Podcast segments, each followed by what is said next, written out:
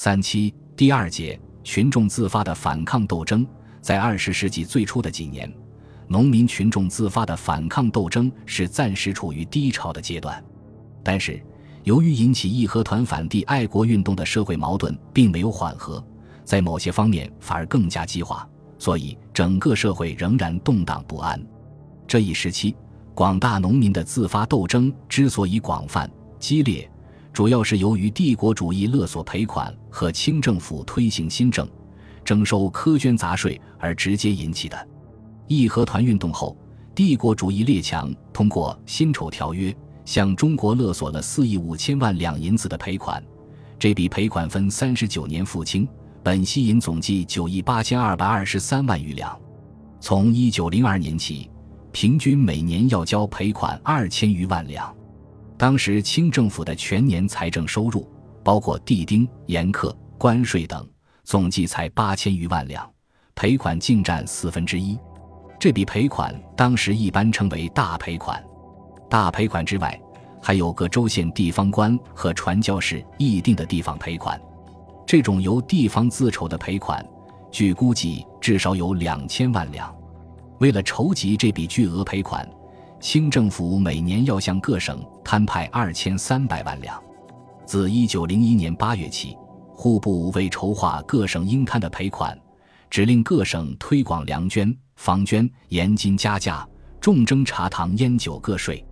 因此，在一段时间内，反赔款和反教会压迫便结合在一起，成为农民群众爆发反帝斗争最经常的原因和直接的导火线。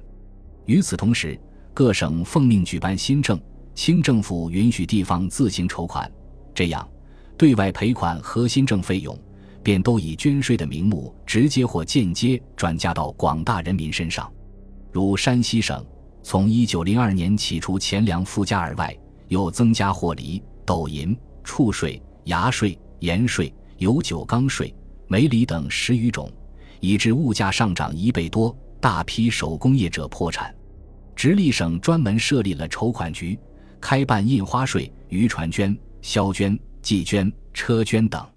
从一九零三年起，加征烟酒税和长芦盐引加价，只此两项，每年即搜刮银一百五十万两。又多次提高田赋附加，如定县每亩地附加税增长指数，一八九九年为一百，至一九零三年增至一百三十七点七八。至一九零七年，竟达三百五十五点五九。各州县田赋附加额的增长情况虽然不完全一样，但相差无几。